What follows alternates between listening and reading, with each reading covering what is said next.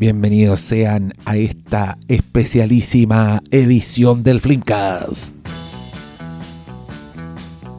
No, la verdad es que les hice un pequeño clickbait. En rigor, este no es un capítulo del Flimcast. Porque no nos, no nos hemos podido juntar a grabar con los cabros. Nos pilló el 18. El Brione anduvo de unos viajes, después estaba súper ocupado. El pastor andaba en un retiro espiritual. Malo estuvo de cumpleaños. Miren, ha pasado de todo. Lo único que no ha pasado es que no nos hemos juntado a grabar. Gente me ha preguntado por interno si estamos peleados, lo cual es completamente falso. Yo quiero desmentir todos los rumores. no, está todo bien. Pero lo que no está bien es este feed en su, en su SoundCloud, en sus redes, tan abandonado. Así que me puse a hurgar entre mis archivos y ya que estamos todavía en el mes de la patria, sí, todavía nos quedan unos días de septiembre, decidí compartirles este programa que grabé el año pasado sobre la película Machuca de Andrés Wood. Eh, yo sé que ya, está, a todos se les olvidó septiembre, pese a que todavía estamos en septiembre, a todos ya se les olvidó septiembre, capaz que no les interesa pensar en películas chilenas, ya pasó la vieja. no, miren, si algo sé es que la película Machuca es completamente inmortal. Este lo grabé para mi spin-off llamado Hermescindibles, que es donde hablo de mis películas imprescindibles de la vida. Muchas películas es muy importante para mí, así biográficamente. Un podcast más personal en general que las conversaciones a las que están ustedes habituados en este feed dedicado al Flimcast. Pero como les dije, no nos hemos juntado a grabar. Así que ahora se, van a tener que contentar conmigo nomás, po. Lo siento. Ustedes imagínense ahí la réplica del pastor y del Cristian y de Paulo. Me encanta Machuca. Quiero partir por ahí. Y también es parte, no les voy a mentir, les soy honesto. Eh, a mí lo único que no me gusta del Patreon es que a veces estoy muy orgulloso de los programas que hago solo para esa audiencia y me dan ganas de compartirlo igual porque, no sé, pues, en este caso mi amor por Machuca lo, lo, lo amerita. Entonces es buena esta excusa, es bueno que, eh, es bueno, comillas, es bueno que no hayamos grabado, no, sé si es tan bueno porque lo extraño y porque acumulamos temas y ah, ya después tenemos demasiado que hablar, estamos siete horas y después por eso no nos juntamos porque a todos les da lata. Un círculo vicioso, como ven, pero como les dije también, no, no, no se me quitan las ganas de compartir este, este amor por ciertas películas que son tan importantes en nuestras vidas. En este caso, también creo que esta es una película importante para este país y mientras quede septiembre, siempre, mientras quede vida, se podrá apreciar Machuca. Ya. Dicho ello, si les gusta este capítulo, considere suscribirse a Patreon porque ahí siempre estoy. Ahí, ahí no, no, no hay excusa para no grabar. Ahí se graba o se graba y ya tienen caleta de archivo para escuchar, para escuchar para atrás. Ya es una librería así. ¿Qué, qué Netflix? Ah, no, considérelo. Si no, está bien. Igual lo quiero mucho. Gracias por escucharme aquí. Ojalá les guste el programa dedicado a Machuca y espero es que nos estemos escuchando pronto. Adiós.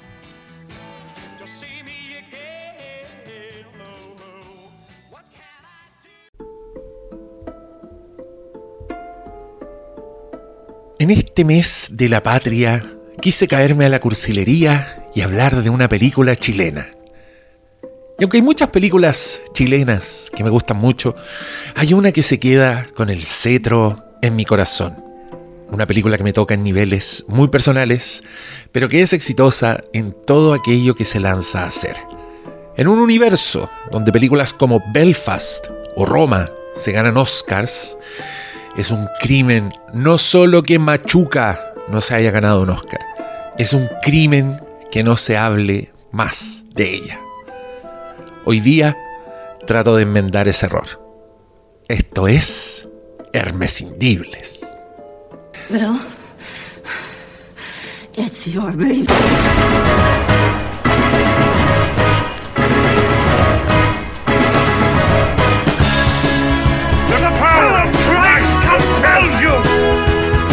Why, why do you keep calling me Calvin? That is your name, isn't it? Calvin Klein? It's written all over your underwear. I didn't steal the dress, it was a mistake. It's not the dress, it's you. Goddamn regret. The goddamn regret. If I'm gonna die, I'm gonna die historic on Fury Road. Pues se ha equivocado de sitio. Esto no es un consultorio sentimental. Y usted tampoco es una abogada. Usted es una hija de perra.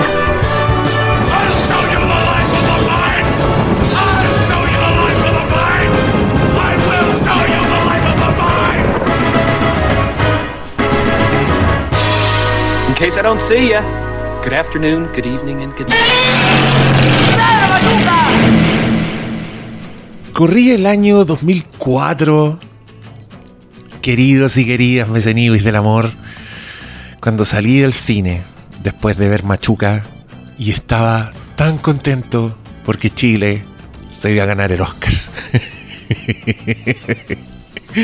en serio, me gustó mucho la película. Dije, ahora sí que sí, es nuestra hora y ni siquiera la nominaron. Qué mal. Yo, no sé qué pasó ahí. Hubo al- algo, algo pasó. Alguien se condoreó. Porque en ese momento yo creía que esta película lo tenía todo para ganarse un Oscar. Y lo sigo creyendo, la verdad. No se ganó ni un Oscar, se ganó hartos premios, sí, ¿ah? pero en este revisionado que hice para grabarles este capítulo, la película se catapultó en mi ranking de no solo de películas chilenas, sino que de películas de todos los tiempos. Y aquí estamos en Hermescindibles por algo. Eh, lo primero que quiero hacer es aclararles un poco a qué me refiero con que esto tiene una conexión muy personal conmigo, porque no quiero que se pasen rollos, no quiero que ustedes piensen que yo fui un machuca o que, no sé, tengo familiares directos, así que fueron golpeados por la dictadura. No, nada de eso. Mi vida es bastante fácil. Estas cosas las veo bastante de lejos. Pero Machuca me llega a un nivel biográfico que, ni yo siquiera había hecho consciente. Y, y porque esto me pasó ahora, cuando la vi ahora, hace dos días atrás, tomando notas para hablar de esta película. Me di cuenta, por ejemplo, que creo que esta película captura perfectamente lo que es la experiencia haber estado en un colegio de hombres. Eso, eso de entrada. Eso, eso tiene en común conmigo. Eh, yo, yo soy de colegio de hombres. Todas las peleas que ocurren entre los niños, to- todo, todo el ambiente que se siente, lo viví. Y, y creo que es bastante fuerte cuando pasan ese tipo de cosas, que, mm, que no tienen nada que ver con, con representación, si ustedes quieren, sino que tiene que ver más con una experiencia de vida que uno comparte con, con esta película. Em, creo que también tiene que ver un poco con el colegio en el que yo estuve, que... Bueno, estamos en el programa que es absolutamente autobiográfico, así que la- lamento si a alguien no le gusta eso, que, que hablemos de ese tipo de cosas porque están en el programa incorrecto, básicamente. Pero miren, yo estudié en un colegio emblemático en Chile, en el Instituto Nacional, que hoy día está muy de capa caída y tiene pésima reputación, y la verdad creo que siempre lo ha tenido. Es, es muy chistoso a lo largo de mi vida, siempre me he encontrado con gente que odia a todas las personas que salieron de, de ese colegio, y yo ahí con mi insignia escondida. No, nunca he sido de esas personas que andan con la insignia del colegio, pero es mi colegio, pues, me, me formó y fue una de las cosas más importantes que me han pasado en la vida, así que no, no me puedo hacer el gil, no, no me puedo sacar esa experiencia. Pero esta película captura eso de forma bien magistral y creo que es probablemente la, de, las pocas veces que vi algo así en una sala de cine. ¿cachai? Por razones obvias, porque no, no va a llegar ninguna película de Hollywood o de cualquier parte a- a mostrarme cómo fue ir a un colegio de hombres en Santiago de Chile. Para eso tiene que llegar una película chilena, bien hecha, y, con cineastas, lo- lo- los pongo así en plural, incluyo guionistas, diseñadores de producción, director, que hayan pasado por lo mismo, porque lo, que se produce es un, un efecto bien, bien impactante. Aquí yo también me quiero sacar esta bala. Yo creo que Machuca es de las grandes películas con re, así, entre paréntesis, reconstrucción de mundo. En este caso, la construcción de mundo es una reconstrucción de una época.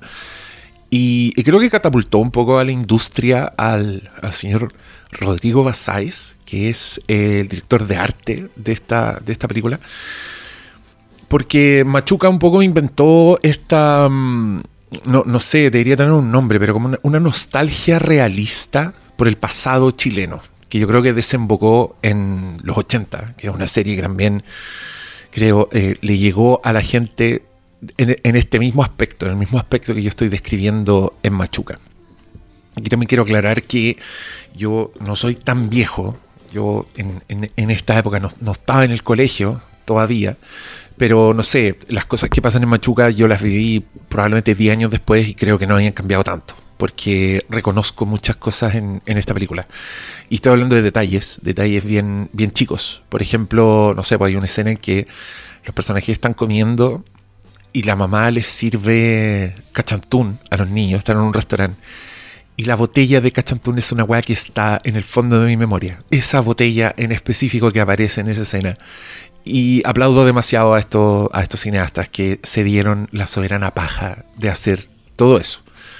Porque alguien de mi generación, probablemente anterior y, la que viene después también, debe reconocer estas cosas. Y Machuca es absolutamente una película de viaje temporal. Una película que te, que te lleva a esa época, que me hizo sentir cosas así como, wow. La primera vez que la vi, no tanto, y esto es una estadística así bien terrible. Esta película es del 2004, o sea, transcurre eh, 31 años después que los hechos que aparecen en, en la película. Eh, perdón, fue hecha 31 años después que los hechos que aparecen en la película. Y eso significa que hoy día, esta, película, si hicieran hoy día una machuca, estaría ambientada en el año 1991. Ay, ese, ese tipo de comparaciones a mí me cagan un poco, un poco la mente. Pero miren, me llega en ese sentido. No, he dicho nada de Machuca, yo estoy asumiendo que todos conocen Machuca, pero ya, voy, voy a contar la trama. Mira, Machuca toma un hecho, varios hechos reales y los ficcionaliza. Estoy hablando de dos hechos puntuales. Uno es que en 1970, en el colegio St. George, que es un colegio de élite en, en Santiago, ubicado en Vitacura, se sumó a un programa eh, llamado Educación Nacional, en que abrieron vacantes gratuitas para niños más pobres. Niños que entiendo en esta época había poblaciones, campamentos colindantes cercanos al, al colegio o a Vitacura, que es algo que sigue pasando en algunos sectores de Santiago. No sé si en Vitacura, pero en Loarnechea, por ejemplo. Y- y- y abrieron como en gran impacto y en gran polémica y, en algo que, no todos aceptaron, le abrieron las puertas a estos alumnos más pobres que vienen de otro mundo con una intención bien noble, encuentro yo, de generar una mejor educación, darle oportunidad a, gente que no la tenía y hacer mejores seres humanos a estos alumnos que se, tienen que un poco forzosamente ponerse en contacto con, con jóvenes de otras realidades. Y es justamente lo que le pasa al protagonista de esta historia, que es Gonzalo. Es un niño interpretado por un, joven actor llamado Matías Square, que no es actor profesional, que de hecho creo que Machuca debe ser su único crédito.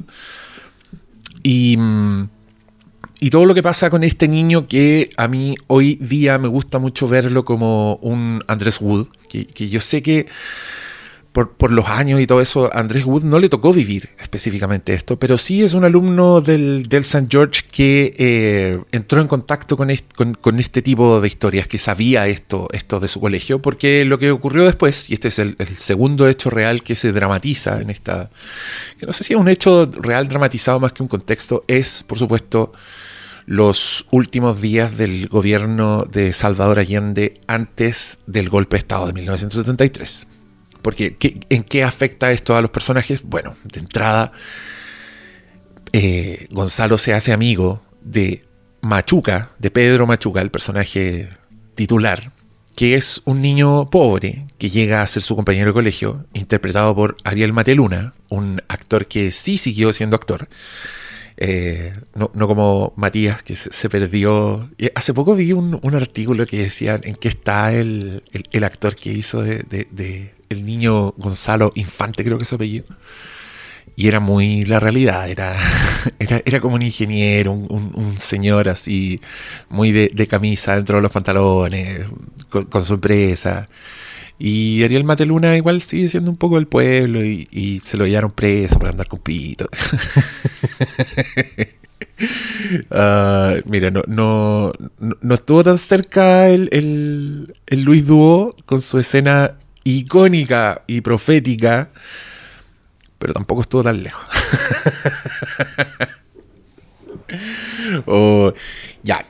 ¿Y qué- ¿Cómo, ¿Cómo se hace esta película? Mira, eh, yo estoy seguro que Andrés Wood debe haber sabido esto. Eh, ah, se me olvidó cerrar esta historia.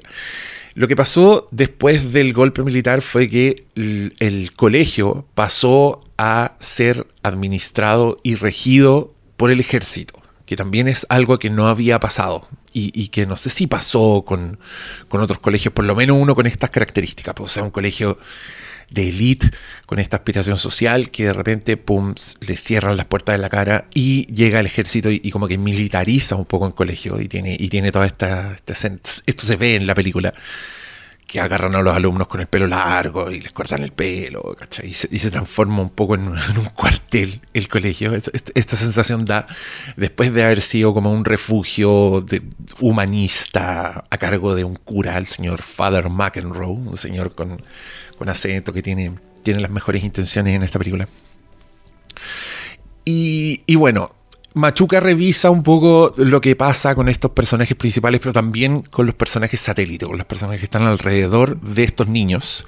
Principalmente ambas familias. La familia de Gonzalo, donde está una bueno, soberbia Aline Kuppenheim. Encuentro que esa señora, bueno, uno es hermosa, porque tiene esa, esa hermosura de, de actriz de película vieja. Eh, tiene una voz increíble, tiene como una presencia así muy bacán.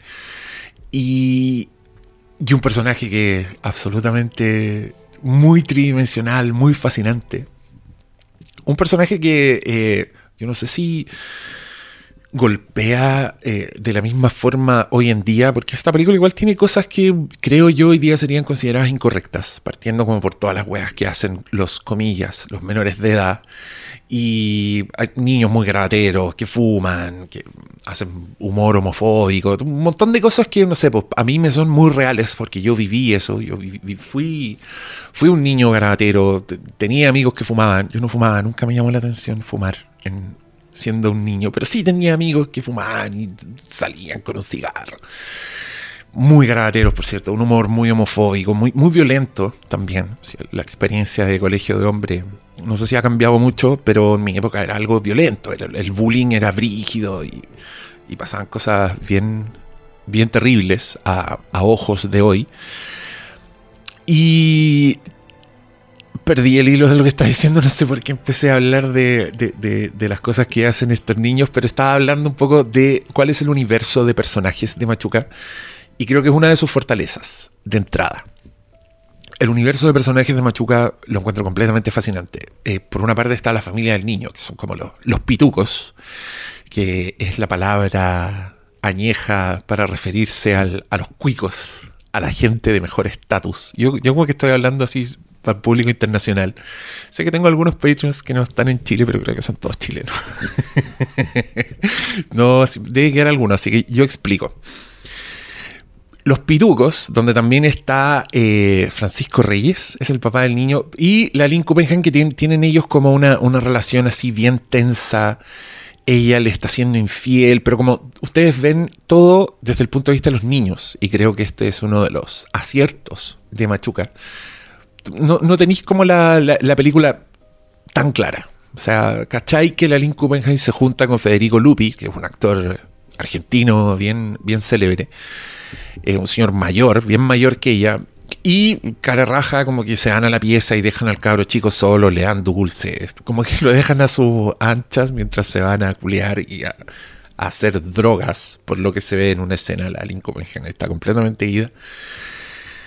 Y por otra parte tienes la familia de Pedro Machuca, que es su mamá, es Tamara Costa, en, que aquí yo también quiero decirlo, le acabo de tirar flores a la Lincoln pero yo quiero decir que, en mi opinión, Tamara Costa es la mejor actriz que hay en Chile. No hay papel en que a Tamara Costa yo no le crea absolutamente todo. Y creo también que Tamara Costa tiene la mejor actuación de todo el cine chileno. Esto para que, para que vayan cachando mi nivel de, de amor por Tamara Costa. La película en cuestión, que tiene la mejor actuación del cine chileno, una película bien menor, de la que nadie habla, que se llama Te amo, Made in Chile, donde Tamara Costa interpreta a una nana del demonio. Es, es una villana, pero así impresionante, sin nunca dejar de ser muy real, eh, una villana así bien terrible que manipula al, adolescente de la casa, lo quiere, quiere, quedar embarazada de él, le baila, como que trata de seducirlo, es una weá bien, bien, incorrecta, bien terrible. Pero la actuación de Tamara Costa no se puede creer. Yo les recomiendo esa película, no sé si está en alguna parte, pero esa es, en mi humilde opinión, la mejor actuación de todo el cine chileno. Ya, y en esta película no lo hace nada de mal tampoco, de hecho lo hace increíble, nada más que solo quería decir esa opinión que tengo de esa otra película que no sé si es tan buena la película, pero la actuación de Tamara Costa no se puede creer.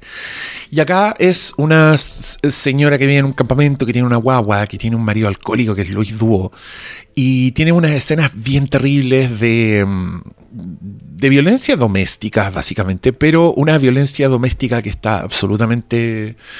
Eh, es, parte de la realidad de los personajes, entonces no está enfocado el drama en eso, lo cual creo yo lo hace aún más doloroso, es algo muy normal para estos personajes eh, agarrarse a coscacho mientras ella tiene una guagua en brazos, por ejemplo, y un, griterío que es bien doloroso.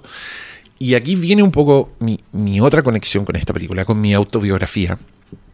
Y ahora dicho así suena súper espantoso, pero ténganme paciencia. Yo recuerdo haber presenciado ese tipo de, de violencia en mi infancia no sé si, no, no en mi familia directa, pero sí en vecinos, por ejemplo, sí en, en gente que conocía.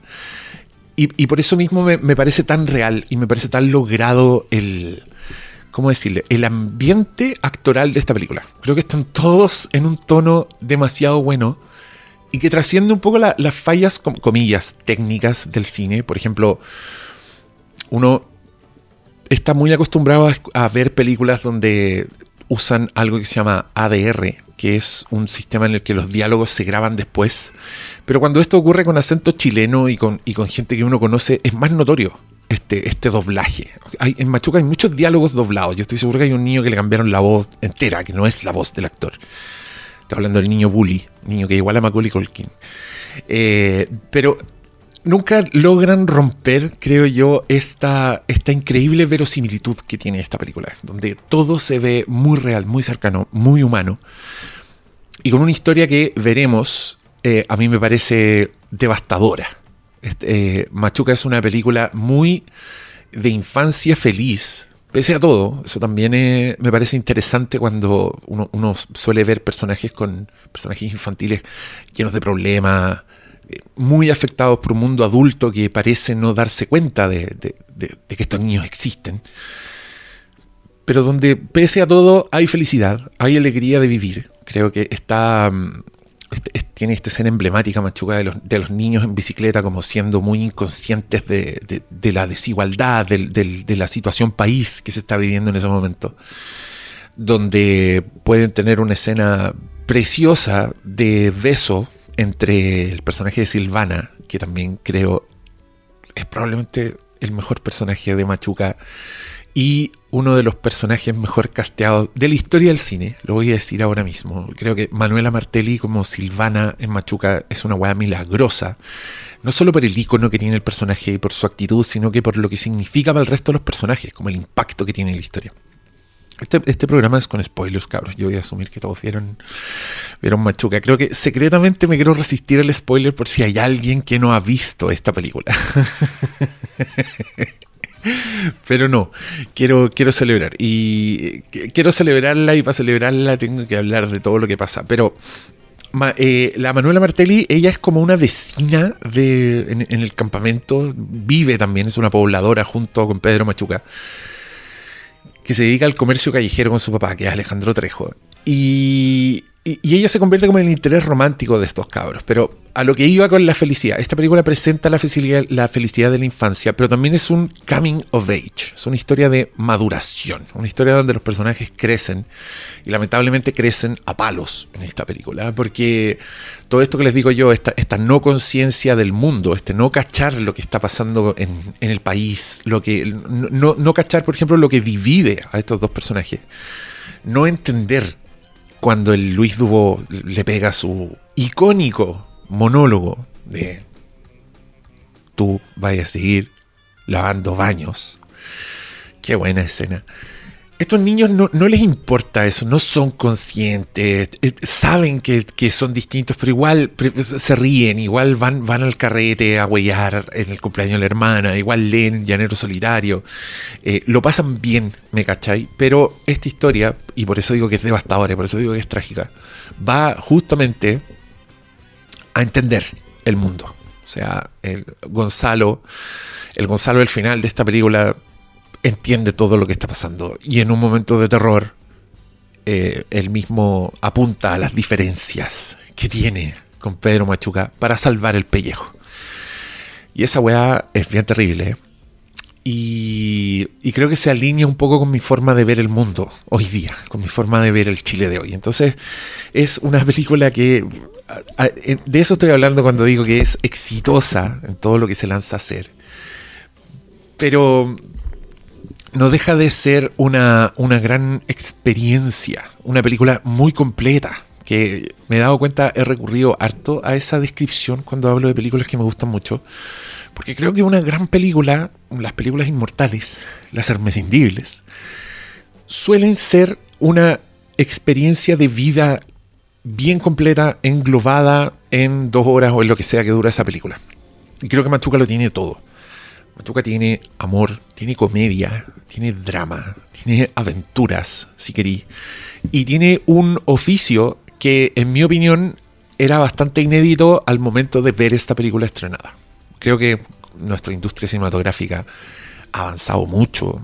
Hay muchas películas buenas, hay mucha gente haciendo grandes películas, grandes actores, actrices, escritores, directores de foto. Independiente de este, este- esta mala reputación que tiene el cine chileno, dependiendo de cada uno, cuál es, cuál es esa mala reputación a la que usted se aferra.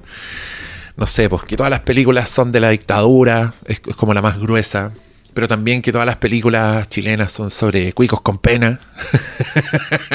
Eso me da mucha risa. Miren, hay calidad. Hay vicios, pero hay calidad. Hay películas donde no pasa nada, pero también hay películas donde pasa mucho. Y creo que en Machuca es una película donde pasa todo. Y no les miento, cabros. Creo que es excelente en todos los campos donde una película puede ser excelente. La, la escritura es muy fina. Yo sé que alguien, podría- sobre todo si, si esta película no se alinea con su ideología, usted puede pensar que, eh, que no es fina, es gruesa. Y yo estoy de acuerdo, porque creo que cuando llega un poco al tercer acto, ya cuando empieza a subrayar sus temas, cuando ya personajes empiezan a decir en voz alta de qué se trata la película. El monólogo de Tamara Costa, por ejemplo, en esa reunión de apoderados, donde todos los papás se juntan y están, están los papás pitucos, menos progre, alegando porque estos niños pobres lo están arruinando todo.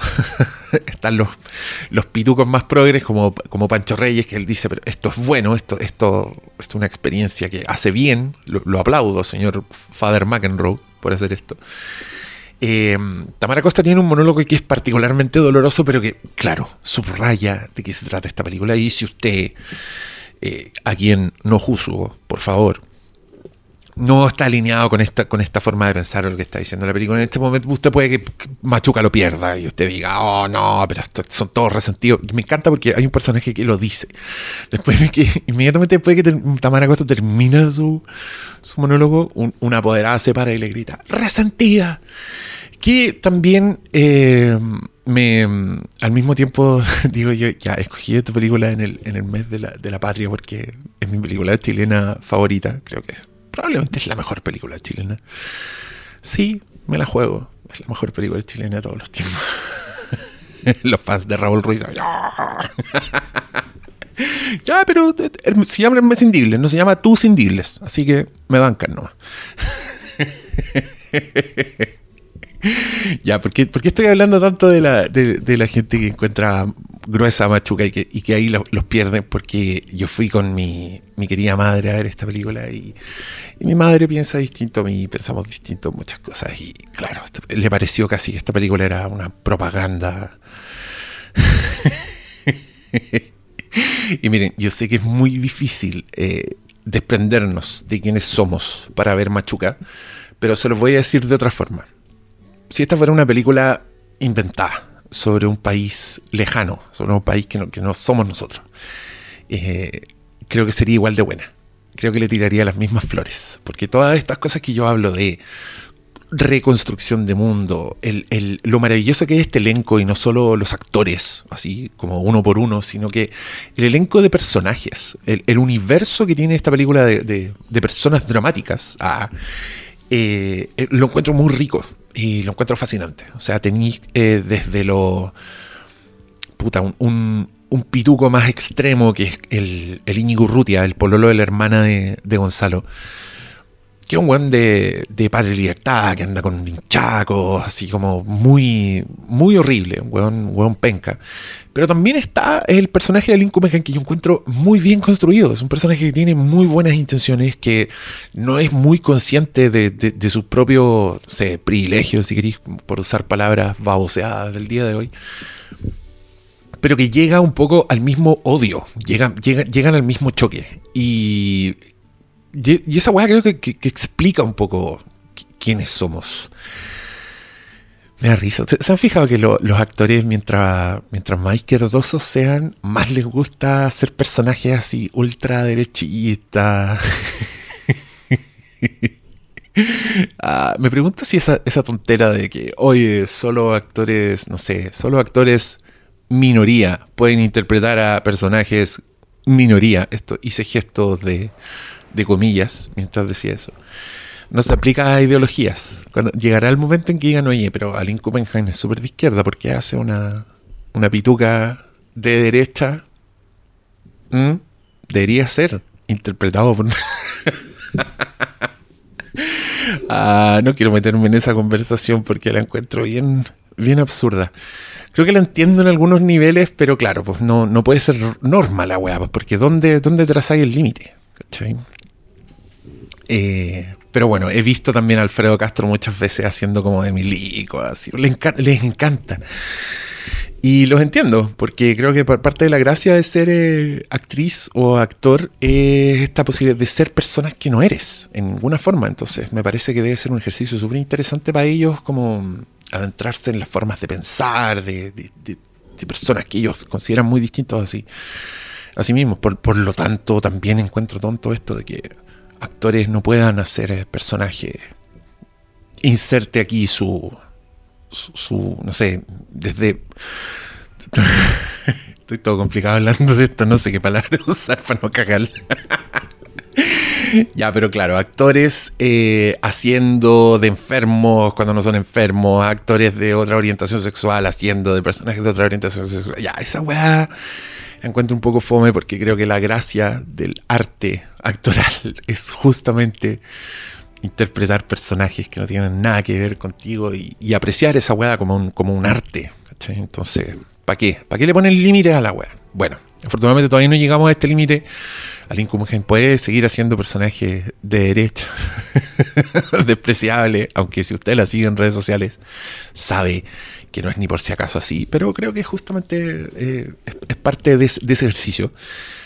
y creo que es muy graciosa. Creo que tiene, tiene niveles de comedia, porque además es una mala madre, ¿cachai? Tiene un montón de, de detallitos así que la hacen ser despreciable antes de que tenga su explosión en una escena que ni siquiera es escena, creo que es una secuencia que es absolutamente maravillosa, que es una escena de protesta en que chocan dos grupos ideológicos distintos mientras Machuca, Gonzalo y la Manuela Martelli andan vendiendo anteritas. Entonces la Martelli pelea con el personaje pelotudo de Íñigo Urrutia que no le quiere pagar un cigarro que le compra.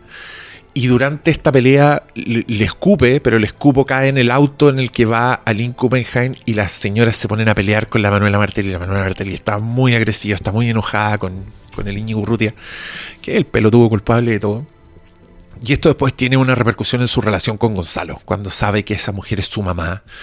Ella tiene un- una escena dolorosísima que Andrés Wood filma en primerísimo primer plano con Silvana insultando a Machuca. Y es una escena muy dolorosa, donde el sonido es muy íntimo, además el micrófono pareciera estar así como a, milímetros de la boca de Manuel. Entonces escucháis cuando toma aire. ¡Oh!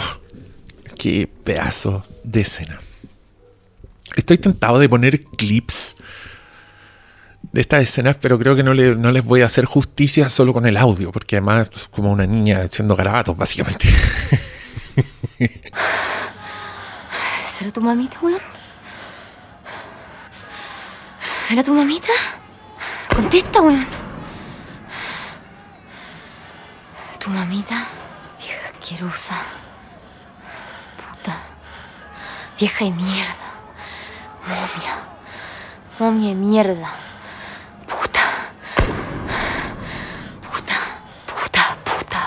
Pero todo lo que está pasando en ese momento, como todo lo que le ha pasado a Gonzalo, es un, un gramo más en la balanza que va a hacer, lo va a hacer madurar a la fuerza, lo va a hacer ser consciente de todo lo que está pasando. Y, y es doloroso porque es una, es una historia que no tiene vuelta. O sea, cuando al final Gonzalo va al lugar del campamento y ve que está completamente limpio, comillas, limpio, porque arrasaron con todo. Que se sabe una de las cosas que pasaron eh, el 73. No es el mismo, no es el mismo cabro. Y, nosotros no somos los mismos, porque esta película igual tiene. te lleva un poco por ese viaje.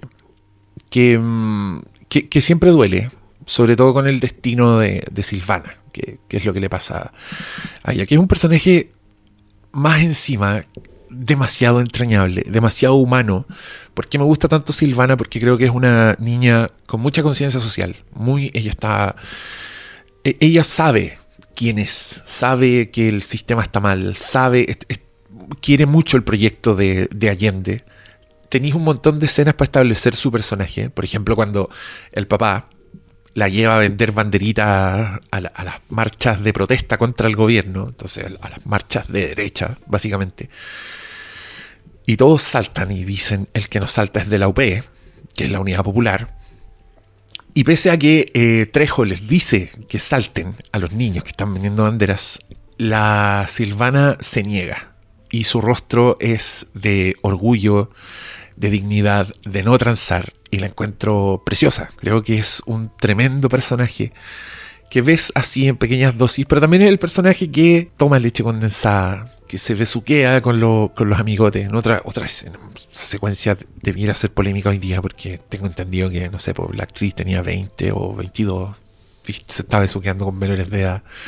Puras weas que hoy día no pasarían y que me da lata porque creo que estamos en una película completamente inmortal que me carga cuando empiezan así eh, a, ponerle límites a las weas. No estoy diciendo que todas las películas tienen, que pasar esto, por favor, no me malentiendan. Pero tengo demasiado fresco los reclamos contra Licorice Pizza y creo que podrían, la, misma gente que se enojó con Licorice Pizza podría ver Machuque y decir, ¡Ap, ap, ap, ap! inaceptable. Esto sí que no. Eh, en ambas el marco está, por supuesto, siendo otra época. Y creo que en la ficción silvana igual es, menor de edad. entonces, no sé si los de Licorice Pizza se van a enojar, pero la ficción como que importa menos. siento yo, cuando se hacen este tipo de juicios. Importa más lo que está pasando, así en la realidad. Y en la realidad tenía una actriz de 20 algo, 20, 20 y pocos, besuqueándose con estos niños que claramente están en la preadolescencia. Yo creo que la escena es mágica. Creo también que esta película tiene mucho, mucho ícono, mucho momento icónico. Y esto alguna vez. Miren, es una estupidez, pero es una forma de medir la iconicidad del cine chileno. Eh, porque yo celebré un cumpleaños, una de mis mejores cumpleaños, debo decirlo. Fue, una fiesta Tarantino, donde la gente se disfrazaba de personajes de Quentin Tarantino. Y yo un día dije, ¿qué pasa si quisiera hacer un cumpleaños de cine chileno? Ni siquiera de una película chilena, sino que, o de un director, no, como en general del cine chileno. Tenemos iconos, así como para que alguien llegue y diga, ah, sé quién es este personaje. Se me ocurrieron súper pocos. Y creo que casi todos eran de Machuca porque en Machuca está el poder de lo icónico y lo icónico trasciende en el tiempo.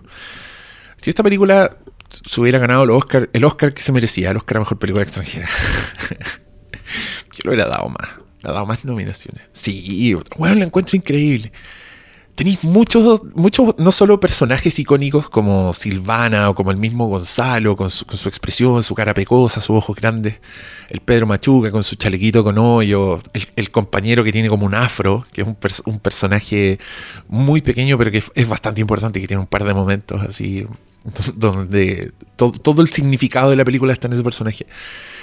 Sino que también tienes los momentos icónicos, como eh, la introducción del personaje de Machuca, cuando el Father McEnroe le pregunta cómo se llama, y el niño termina gritando, que también es una escena que se siente muy real, que yo debo haber presenciado alguna escena parecida. Un profesor o alguien le decía a un niño que hablara más fuerte y el niño le grita de vuelta. Y todos se ríen. Esa weá también me parece muy, muy bien hecha, muy de acuerdo a la realidad. Esta, esta idea de como de colectivo que se da en el, en el colegio de hombres que está reaccionando a todo lo que está pasando. Cuando le pegan a alguien y se escuchan muchos, muchas personas haciendo uh, toda esa weá. Yo la viví. Nadie me la contó. y ellos les quedó perfecto. Pero tenías esos momentos, tenías esas líneas que no se te olvidan. Hay que hacerse escuchar, machuca. No se le olvidó nunca más a nadie. Tenía el momento del beso de A3, que hoy día beso de A3 es algo, pero Machuca existía desde que se, se le, le pusieran nombre con tarros de leche condensada más encima. O sea, tenéis como esos elementos que a mí me encantan además porque creo que es el tipo de cosas que están en la vida de una persona. Como que si tú aíslas tus recuerdos, están ese tipo de cosas. Está un beso que te diste con una persona en un momento improbable cuando eras chico y no se te olvidó más, pese a que, no sé, fue un beso de juego, si querís, pero no se te olvida que ese día te hayas comido un dulce. Muchas cosas en Machuca están construidos como un recuerdo, como una experiencia que tuvo alguien. Y entiendo que hay un, hay un libro que es posterior a la película, un libro que se llama mm, Tres años para nacer, historia de un verdadero machuca, escrita por el poeta y novelista chilensis Eledín Parragués. Ya, ese es el libro. Si el libro se llama Historia de un verdadero machuca, es posterior. el vaticinó que iba a haber una película que se llama Machuca. Ya, porque según, según Wikipedia, Machuca está inspirada en, es, en, esa novela, pero según yo no tiene sentido. Y lo que pasó es que este señor, Eledín Parragués, sí es un Machuca. O sea, él fue uno de estos alumnos del, del St. George y al parecer cuando Andrés Wood estaba escribiendo esta película con sus dos guionistas, eh, entraron en contacto con este señor que les empezó a, le empezó a dar más experiencia y todo, y ahí como que armaron más la película. Y el libro fue posterior o le pusieron ese subtítulo por motivos comerciales, no sé, no tengo idea. Lamento no tener la respuesta, pero es sorprendente lo difícil y lo poca documentación que hay sobre películas chilenas en, internet comparado con, no sé, pues cualquiera de la lista de Hermes Indibles. Hay millones de artículos al respecto. Machuca hay una entrada en Wikipedia, un par de reportajes por ahí y y MD tiene unos datos bien, bien ordinarios, pero eh, sobrevive esto, este elemento autobiográfico que a mí me encanta porque también lo podéis dar en un, podéis hacer un festival con, con, Roma, con esta película, y con Belfast. Estoy pensando en Belfast porque el otro día me puse a escuchar un podcast, el podcast del Directors Guild of America, donde entrevistan directores sobre sus películas y suelen ser directores entrevistados por otros directores. Y yo estaba escuchando el podcast donde Damien Chazelle entrevista a Steven Spielberg por West Side Story. Sí, todavía estoy pegado con West Side Story, no se me ha pasado. Y después de eso el podcast siguió corriendo y empezó a sonar eh, la entrevista de Christopher Nolan a Kenneth Branagh sobre Belfast. Y fue el germen de querer hablar de Machuca porque todas las cosas que decía el Kenneth Branagh sobre Belfast, yo decía, esto ya está en Machuca. nosotros hicimos esta película antes y es mucho mejor que Belfast. Y Belfast se ganó un Oscar. ¿Dónde está la justicia en el mundo? Ya, pues si no han visto esa película, es un niño, Kenneth Branagh, que su propia infancia, donde él salía a ver películas, tenía una infancia más o menos feliz, donde le tocó presenciar el quiebre de su, de su familia, sus papás se están separando al igual que los papás de Gonzalo, y, y, como que le, tuvo que... La vida lo golpeó con la realidad política de su país en ese momento, con la situación social, ya. Intervención de milicos, todas las weas, lo mismo pero en blanco y negro, más bonito, con, con Judy Dench, con abuelitas tiernas, con, es más cinéfilo ese, el, personaje de Kenneth Branagh. Qué machuca, aunque estos niños también van al cine en un momento, pero no, no, es, no es la gran weá. Y me gusta pensar que Gonzalo es eh, Andrés Wood, ¿sabéis? Un niño que creció en el privilegio, pero que tuvo como un contacto así cercano con, con esta otra realidad, o con la suficiente capacidad de reflexión y la suficiente madurez artística como para poder abordar esos temas así sin sonar como un turista creativo que no sabe de lo que está hablando. Y me parece más exitosa en todos los campos. Bueno, también tengo el ingrediente de que soy chileno y que también me gusta ver, reconocer mi país en una película. Yo no sé si ustedes, ¿qué, les pasa con eso? No sé si han tenido esta, esta experiencia, si, les parece una, experiencia notable de alguna forma, pero esto creo que lo conté alguna vez. Eh, la primera vez que me pasó, me pasó con una película también de Andrés Wood, que a mí no me gustaba tanto.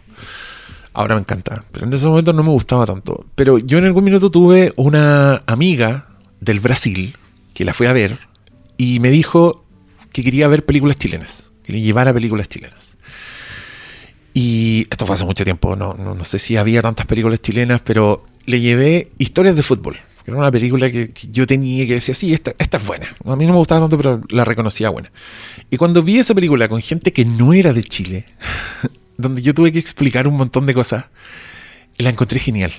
Eh, me gustó mucho más. Y fue heavy darme cuenta de que al ponerle la distancia al, tratar de, al dar un pasito para atrás y ver un poquito más de lejos la weá, no así tan pegado en la realidad chilena, porque le vi muchos valores y me encontré, ponte tú, no sé, por riéndome diciendo, sí, así son las micros en mi país, así grita la gente en la feria, ¿cachai? Como todas las weas que uno da por sentado cuando veis una película chilena, porque es tu realidad la que, la que tenías al lado. Ya, con Machuca creo que la distancia la pone la, la época misma, o sea, estos 30 años de diferencia, porque ves otro Chile pero que es el mismo Chile. o sea, no, no, solo la forma de hablar, sino que la forma de insultar, ¿cachai? Que es, bien particular. O sea, nosotros siempre decimos, oye, que bien insultan los argentinos, por ejemplo. Pero es porque tenemos el cómo insultan los chilenos así de manera muy, muy en nuestros ojos, muy encima. Y de alguna forma Machuca me, me hace consciente de esas cosas. Y me parece gracioso, me parecen muy graciosas las peleas entre los niños, los, garabatos que se dicen, todas esas weas. Pero también me parece un, mundo muy acotado y, e insisto, cercano. O sea, es la clave. ¿Dónde está mi otra parte, mi otra conexión con la biografía aquí? Lamentablemente es ser hijo de un matrimonio que está un poco quebrado. O sea, estas peleas entre entre la Lynn Kuppenheim y el Francisco Reyes, eh, a mí me, parecen muy reales. Esto, esto de escuchar a tus papás peleando cuando, cuando piensas que tú estás durmiendo, por ejemplo. Y aún más importante que las peleas son los momentos felices. Eh, me, conmueve mucho cuando el niño, Gonzalo, se pone muy contento porque sus papás no están peleando, porque sus papás se están llevando bien, porque se están diciendo cosas cariñosas. El niñito es que se ilumina, se prende en su ojo y lamentablemente yo también fui ese niño. Yo fui ese niño que estaba en un matrimonio que pasaba peleando y que a veces había días buenos donde yo pensaba que todo iba a estar bien y, entiendo esa felicidad, ese entusiasmo, como ese, ay, ya, si tú quieres abrazar a tus papás. Qué rico que hoy día no hubo pelea. Qué triste. Ya, pero si a usted le pasó lo mismo, o ni siquiera con, con papás separándose, además que te ocurrió también con una pelea que no, no, significó nada y tus papás siguen juntos y se aman, pero un día pelearon y tú lo escuchaste y estás ahí como, ay, ¿qué está pasando? Dejen de pelear, por favor. Ya, todas esas weas, todos esos momentos que son bien chiquititos y son, son de sutileza, son, son de montaje, son de actuación. Yo creo que en esta película están así, pero top. Y, y todo esto sin, sin sacar siquiera el, el asunto ideológico. O sea, también es una película que ustedes pueden ver el 11 de septiembre si quieren, porque está este hecho histórico que nos marcó, que nos sigue afectando, que nos sigue dividiendo, que sigue siendo absolutamente problemático.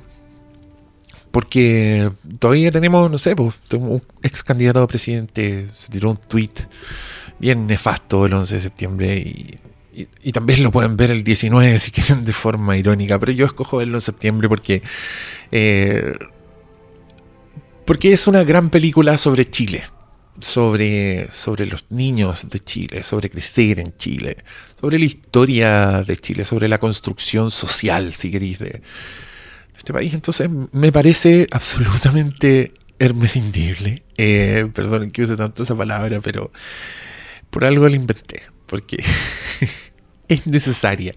Hay películas buenas, hay películas muy buenas, pero hay películas que duran toda la vida. Y esas son las imprescindibles. ¿Sabes dónde va a estar tu amigo en cinco años más? Entrando a la universidad. Vaya, ¿Y tú? papá. Vaya a estar limpiando baños. ¿Por qué no se va? En 10 años más tu amigo va a estar trabajando en la empresa del papito. ¿Y tú? Vaya a seguir limpiando baños. Y en 15 años más tu amigo va a ser dueño de la empresa del papito. ¿Y tú? Adivina. Vaya a seguir limpiando baños. Tu amigo. ¿Por qué no se va? Para ese tiempo ni siquiera se va a acordar de tu nombre. Creo que hablé de todo lo que me gusta de esta película. Creo que mm, hablé de todo lo que me parece exitoso en esta película. Y, y no quiero hablar de nada más. No quiero. Porque hay cosas que no me gustan tanto. Mira, no sé si soy tan fan de la música de Machuca, sobre todo en algunos momentos. Pero mm, también soy muy fan de la música en otros momentos. Entonces no, no me voy a quejar de lleno. Creo que el, el doblaje sí es, sí, sí un problema en algunas partes. Quizás no, no, no teníamos tan dominadas las técnicas. Pero creo que eh, Andrés Wood es un director de la puta madre que puede competir sin ningún problema con los grandes directores de la historia del cine. O sea, yo creo que Machuca muest- demuestra eso, demuestra su capacidad de crear weas icónicas, de, de construir personajes que se sienten muy humanos, pero a la vez bien inolvidables, de dirigir niños, de dirigir gente que no, que no, que no son actores y de tener como este muy buenos momentos de montaje donde está todo al servicio de la historia. O sea, piensen ustedes en, en, secuencias que no tienen tanto diálogo, por ejemplo, cuando los niños copian la prueba en el colegio, y está como todo este juego de, mirar para el lado, de, saber dónde están los demás personajes. Donde hay una planificación mayor, donde ustedes pueden ver esa escena y quizás no se dan ni cuenta, quizás pasa con la, toda esta artesanía, pero está. Y, y, le, y les repito de nuevo, creo que la secuencia de la protesta, donde confluyen casi todos los personajes. Eh, es, de una maestría bien, bien innegable. Es, muy madura además, cómo, cómo, maneja todos los momentos, cómo maneja el increchendo de la tensión y, y, cómo esto termina afectando la dinámica de los personajes. Y después de, después de este encontrón con la mamá de Gonzalo, cambia la dinámica entre los personajes. Eh, la, Silvana ya no está tan dispuesta a besuquearse con, con el Gonzalo, que hasta ese momento se, a ella se nota que le gusta mucho. Pero las cosas cambian de ahí y el niño se nos cae también, se pierden. Y como, y como buena historia de amistad también tiene estos momentos de, de separación. Pero lo trágico es que no hay reconciliación, no vuelven a juntarse porque la próxima vez que el Gonzalo ve al, al Machuca es cuando están eh, destruyendo el campamento y donde el presidencial, el balazo a, a- Silvana, que también es uno de los momentos más devastadores de esta película. Que voy a volver al personaje Silvana porque me parece un gran personaje que con la cara de Manuela Martelli se transforma en un, en un ícono.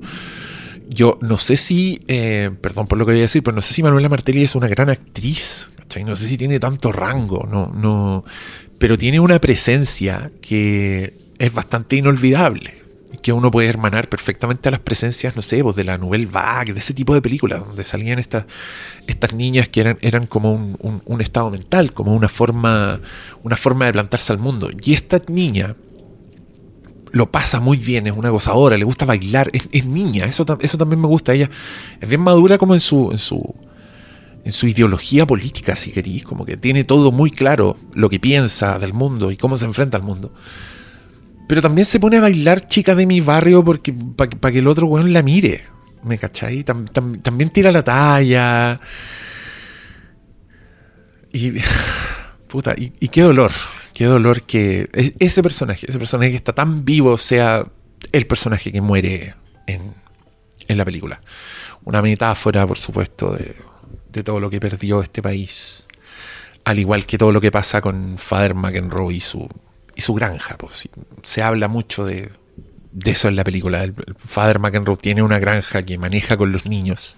Y él está muy confiado de que esa granja va a generar utilidades para el colegio que ustedes lo ven y es algo bien ingenuo, pues, como de a dónde. Y llega un minuto donde se le mueren todos los chanchos y, los alumnos van a quemar los chanchos porque es lo que hay que hacer, supongo. No sé nada de administración de granjas. Eh, porque se enfermaron. Y él ve como su sueño básicamente está ahí muerto y en llamas. ¿Cachai? Que también podríamos decir es una metáfora de toda la buena intención que había en esa época con, con- con hacer del país un sueño igualitario para todos. Miren, no quiero terminar en una nota tan amarga. Yo simplemente quiero celebrar Machuca por lo que es y por la cantidad de, de cosas que despierta en, los espectadores y en los espectadores chilenos. También me he preguntado si es esa la clave de, por qué no, no funcionó o por qué no, no tuvo, no sé, la, la fama y la, y la gloria que en mi opinión debiera tener esta película. Me pregunto si es una película intraducible, si es algo que le mostráis al gringo y de alguna forma no le llega como le llega Belfast, como le llega Roma, que aunque esa película también para mí es, otro viaje en el tiempo, pero, pero es mexicano, pues, ¿no? llega muchas cosas se cercanas porque tenemos harto en común con, con el pasado y con, con México, pero est- esta es de acá y también termina con una de las mejores canciones de la historia de la música chilena, en mi humilde opinión, una canción que si me pilla mal parado me hace llorar porque la encuentro lindísima en todos sus sentidos. Y puta, me voy a apropiar de esa canción para terminar este capítulo y para darles las gracias por escucharme. Espero que les guste Machuca tanto como a mí, porque si les gusta harto como a mí, disfrutaron esta conversación.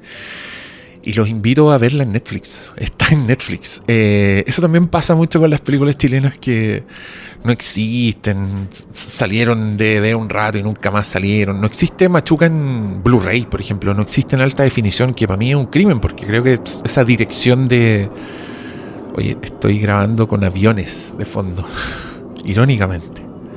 Espero que no, no molesten tanto si es que se escuchan, pero. Esto no fue puesto en postproducción, esto está pasando de verdad.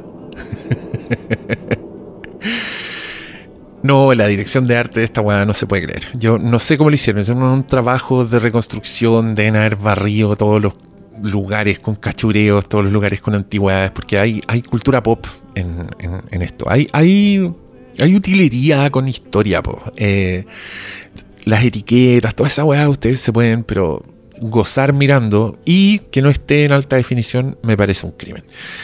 Dicho ello, por favor, atesoren Machuca como sea, véanla de nuevo, traten de, traten de tenerla de alguna forma, bájenla, bájenla, ténganla ahí en un disco oro. Porque pueden sacarla de cuando en vez y pueden ver lo, lo maravillosa que es esta película. Sí, no me voy a cansar de tirarle flores a Machuca. Muchas gracias a todos ustedes por escucharme.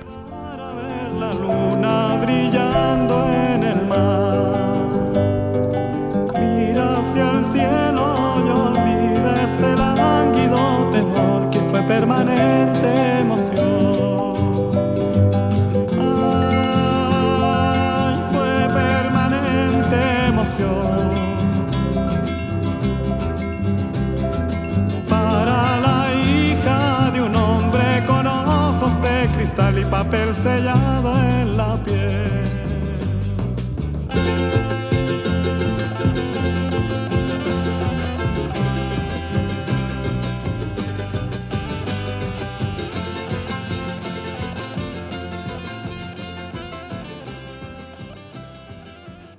¿Tenés miedo?